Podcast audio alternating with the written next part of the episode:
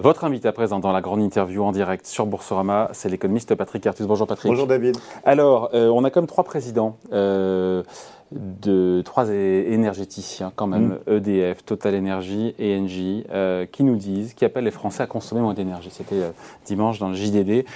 immédiatement, on a compris quand même l'appel, hein, c'est il faut éteindre les lumières, il faut baisser le chauffage. Ça confirme, je me suis dit comme en creux, que la situation doit être excessivement tendue et que potentiellement on peut quand même avoir un problème cet hiver euh, s'il fait froid. Je me trompe ou pas? Alors, il faut distinguer vraiment le pétrole du gaz naturel. Hein. Sur le pétrole, euh, avec les sanctions sur la Russie, euh, on pense que la Russie va produire et exporter à peu près 2 millions de barils de pétrole de moins qu'avant qu'avant la guerre en Ukraine. Donc 3 millions au lieu de 5. Ils produisent 10, 5 pour la consommation intérieure, 5 exportés. Ce 5 exportés va devenir 3. Dans le même temps, il y a quand même des suppléments de production dans le reste de la planète. Hein. Il y a beaucoup de, pas beaucoup, pas tant que ça, mais enfin, il y a des investissements supplémentaires dans le pétrole de schiste aux États-Unis.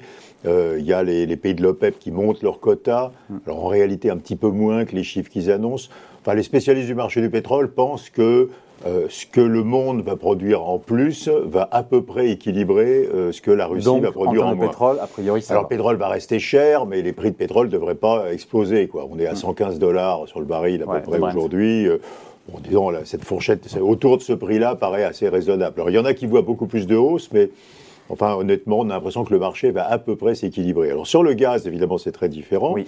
Parce que quand la Russie ne. Enfin, quand Gazprom ne livre plus l'Europe, la production. C'est cas, aujourd'hui. Hein. Alors, c'est pas encore entièrement le cas. J'ai l'impression, au dernier chiffre, qu'ils ont réduit de 50% leurs exports. Mais, mais on, va, on va à 100%, quoi, visiblement. Enfin, avec en plus ce qui se passe en Ukraine et les, les, les, les événements récents en Ukraine, je pense que la, la, situation va se durcir.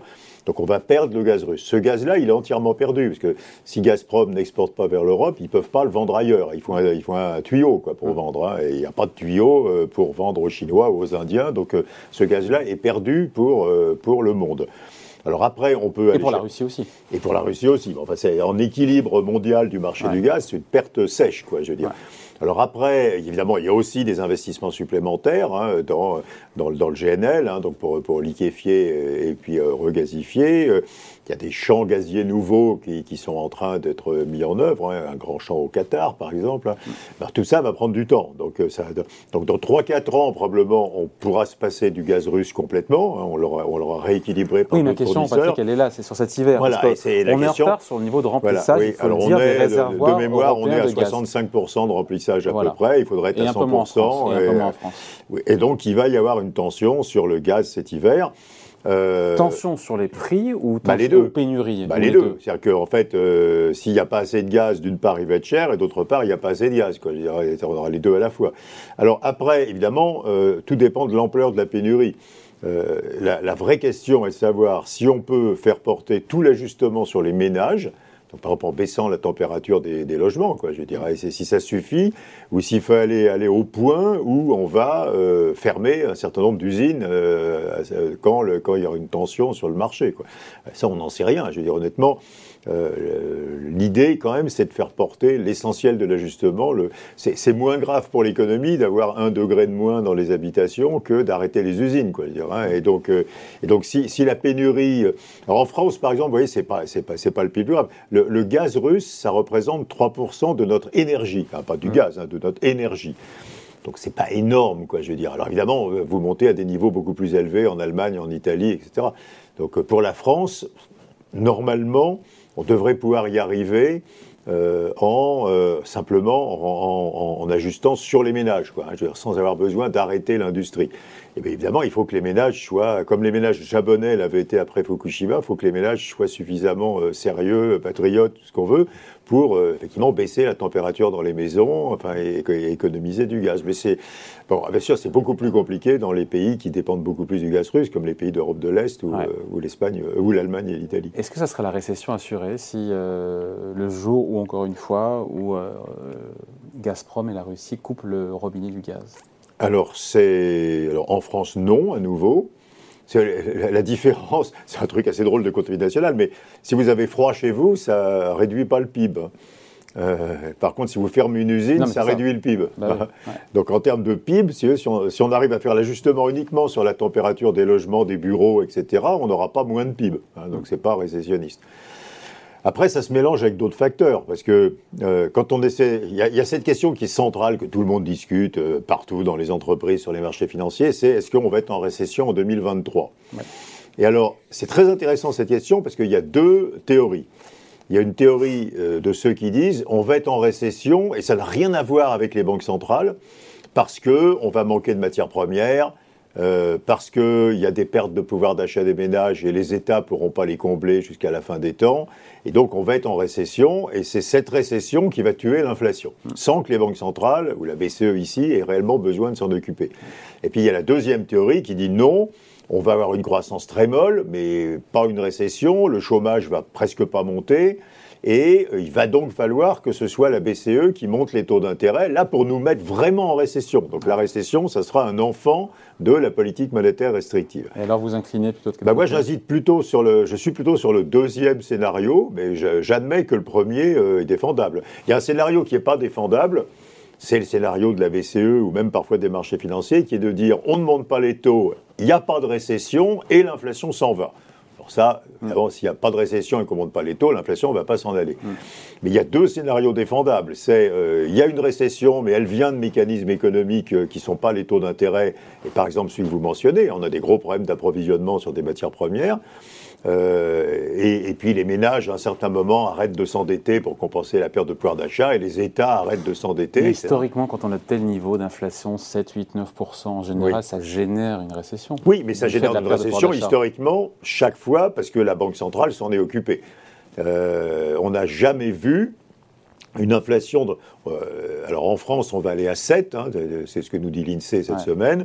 dans la zone euro, on va aller à 9 d'inflation au moins. Et, une, et faire redescendre l'inflation de 9 à 2, historiquement, ça ne s'est ça ne s'est passé qu'avec une très forte hausse des taux d'intérêt. Hein, Parce que l'inflation elle-même ne génère pas, encore une fois, Alors, y a... de par ses effets récessifs sur la consommation, le pouvoir bah, d'achat bah, Pas forcément. je veux dire, si les salaires sont parfaitement indexés, par exemple, il n'y a pas d'effet récessif. Ce n'est pas le cas. Alors, il y a un travail extrêmement intéressant de la Banque des règlements internationaux à Bâle qui vient d'être publié et qui montre que plus il y a d'inflation, plus les mécanismes inflationnistes se développent. Donc, par exemple, quand il y a plus d'inflation, l'indexation des salaires au prix augmente. C'est exactement ce qu'on est en train de voir. Hein. Et quand il y a plus d'inflation, les entreprises passent plus facilement leurs coûts dans leurs prix. Donc l'inflation fabrique des mécanismes inflationnistes, ce qui est quand même assez inquiétant. Et à mon avis, c'est ce qu'on est en train de voir en Europe. Il y a beaucoup d'entreprises en Europe et en France euh, en particulier qui sont en train de dire je vais devoir monter mes salaires beaucoup plus que ce que je pensais, donc je suis obligé de monter mes prix pour pouvoir payer et des là, salaires on a la fameuse Boucle. Pardon? Et là, on a la fameuse boucle. Et là, on a la fameuse boucle qu'on n'a pas encore vraiment en Europe, qu'on a complètement aux États-Unis. Et en Europe, on en avait qu'un petit peu. Et moi, je pense qu'elle vient, la boucle en Europe. Regardez les accords, tous les accords salariaux de branche qui se signent. IG Metall en Allemagne, par exemple, à 9% sur un an et demi. Euh, et en France, dans la, dans la, dans la sécurité, dans, dans la restauration, on est autour de 6%. Quoi.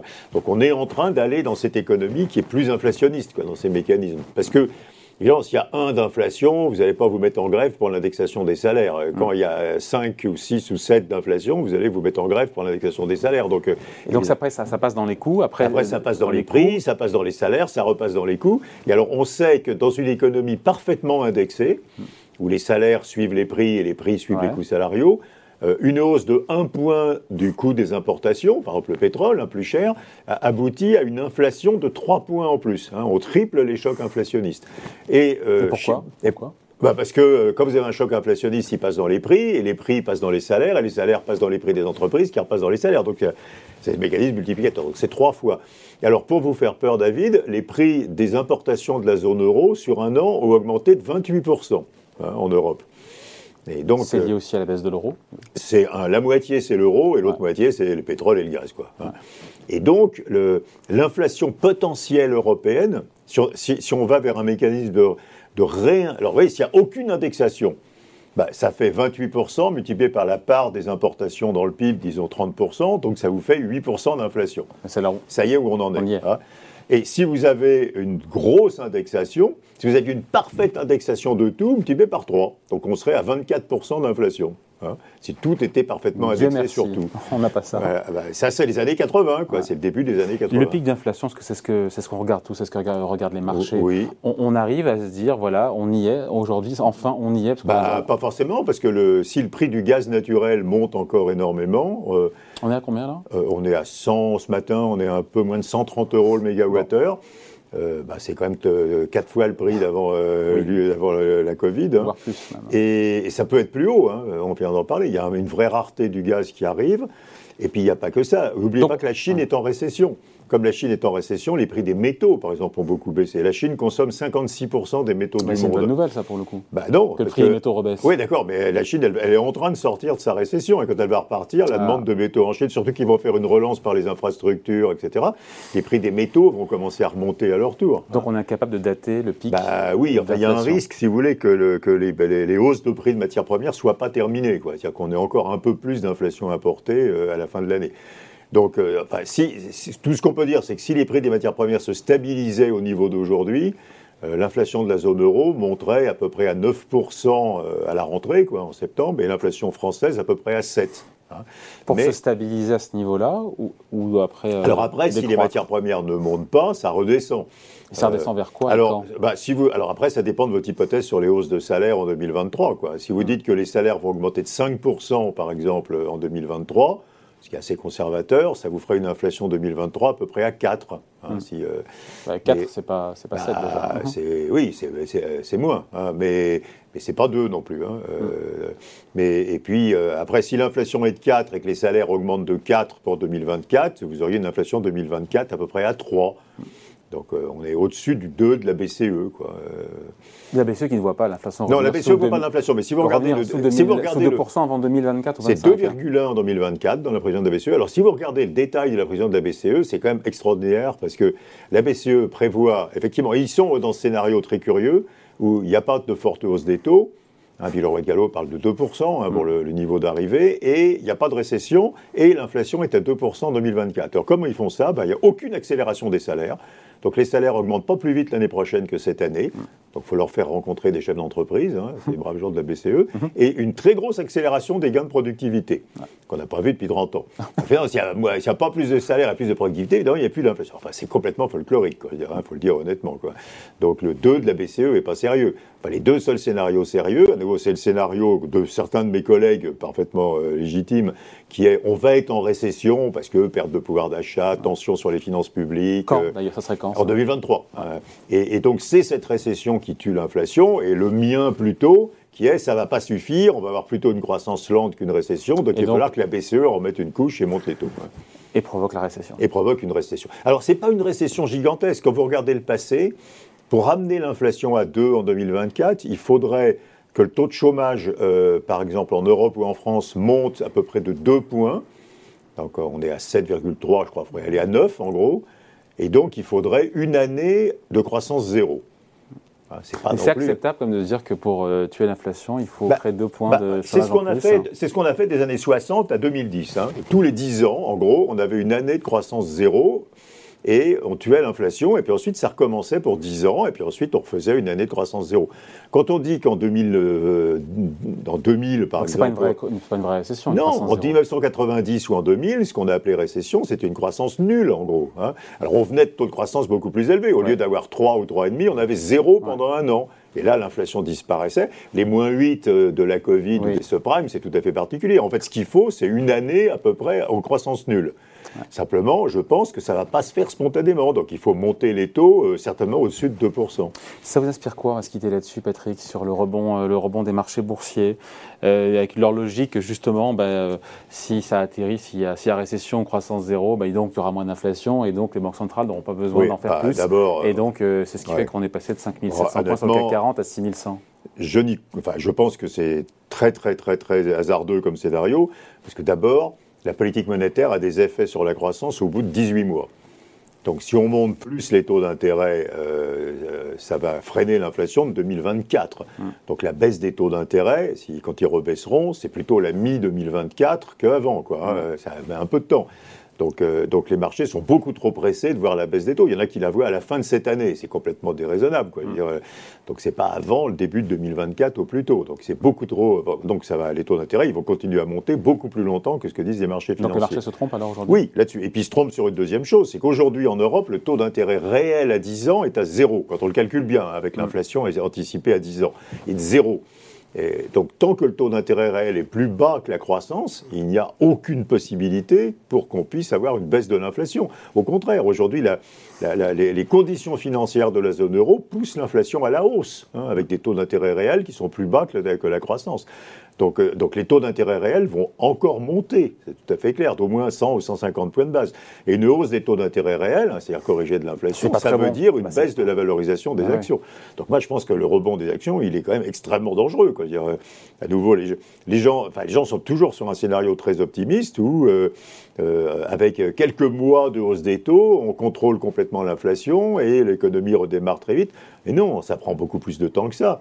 Et puis, si j'ai encore 10 donc Le bar market, donc le bear market n'est pas terminé. On a ah Jean-Pierre Petit qui venait il y a quelques jours des cahiers verts de l'économie qui nous disait non, le bear, le bear market n'est pas terminé. Bah, il, y a, il y a encore, à mon avis, un repricing, comme on dit, des actions devant nous avec la, nouvelle marche sur les taux d'intérêt réels. Donc, euh, mm. Et puis, deuxièmement, il euh, ne faut pas oublier que les, banques centrales vont avoir du mal à casser l'inflation parce qu'il y a quand même pas mal de phénomènes. Il y a les prix des matières premières qui continuent à monter, ça on a parlé, mais un, les États soutiennent le pouvoir d'achat. Vous en parliez à l'instant avec Mathieu. Bah, plus les États soutiennent le pouvoir d'achat, plus c'est difficile de faire baisser l'inflation, bien sûr. Hein. Donc si vous avez d'un côté la Banque centrale qui monte les taux, puis de l'autre les gouvernements qui mettent plein d'argent dans l'économie, ça se neutralise et l'inflation ne diminue pas. Quoi. Il y a une vraie contradiction. Et puis troisièmement, il y a d'énormes difficultés de recrutement dans les entreprises à des niveaux jamais vus. Il y a 2,5% en France d'emplois vacants. Donc même si l'économie ralentit, les entreprises vont continuer à créer des emplois hein, pour remplir On le voit d'ailleurs. Même dans le chiffre INSEE de, en termes de prévision, 260 000 créations de Et eh ben, tant que vous avez ça, même si l'économie ralentit, le taux de chômage ne remonte pas. Et comme le taux de chômage ne remonte pas, l'inflation ne ralentit pas non plus. Hein. Donc ça va être extrêmement compliqué de casser l'inflation. Hein. Il y a plein de mécanismes de soutien de l'inflation. Mais euh, on y arrivera d'une façon ou d'une autre. Mais on y arrivera en imitant du temps. Donc pas, euh, ça ne va pas aller si vite que ce que pensent les marchés et en montant les taux d'intérêt. Il faut que les taux d'intérêt réels soient au-dessus des taux de croissance. Il y a quand même un truc, il y a un mécanisme basique de la macroéconomie qui malheureusement est vrai, c'est que pour que l'inflation diminue, il faut que le taux de chômage soit au-dessus du taux de chômage structurel. Un taux de chômage structurel neutre.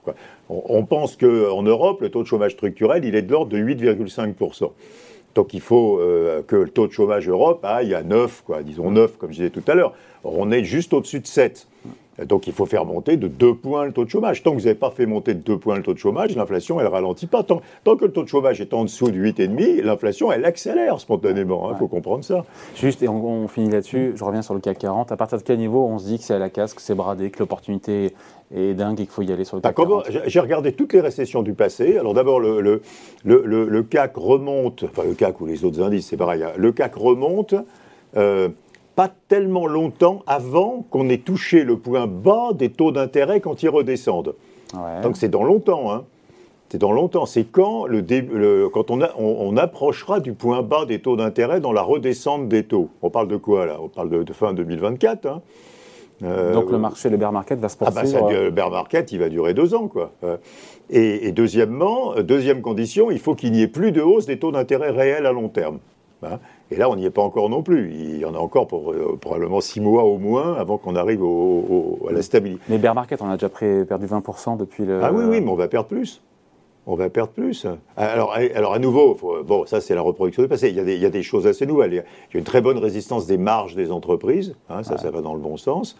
Mais, mais, mais à nouveau, euh, à nouveau, regardez tous les, toutes les récessions du passé le redémarrage des indices boursiers, à, part le Covid, hein, qui est un truc très bizarre, mais hors Covid, le redémarrage des indices boursiers, c'est euh, bien entamer la redescente des taux d'intérêt. quoi. Hein. Et donc c'est pas du tout, euh, alors que les taux d'intérêt montent ah encore. c'est pas du tout l'histoire euh, sur les 10 ah Non, c'est pas du tout l'histoire des marchés aujourd'hui. L'histoire des marchés aujourd'hui est complètement différente de ce qu'on a observé dans le passé. Bon voilà, merci de passer nous voir. Patrick Artus, donc invité à la grande interview en direct sur Boursorama. Merci. Merci David.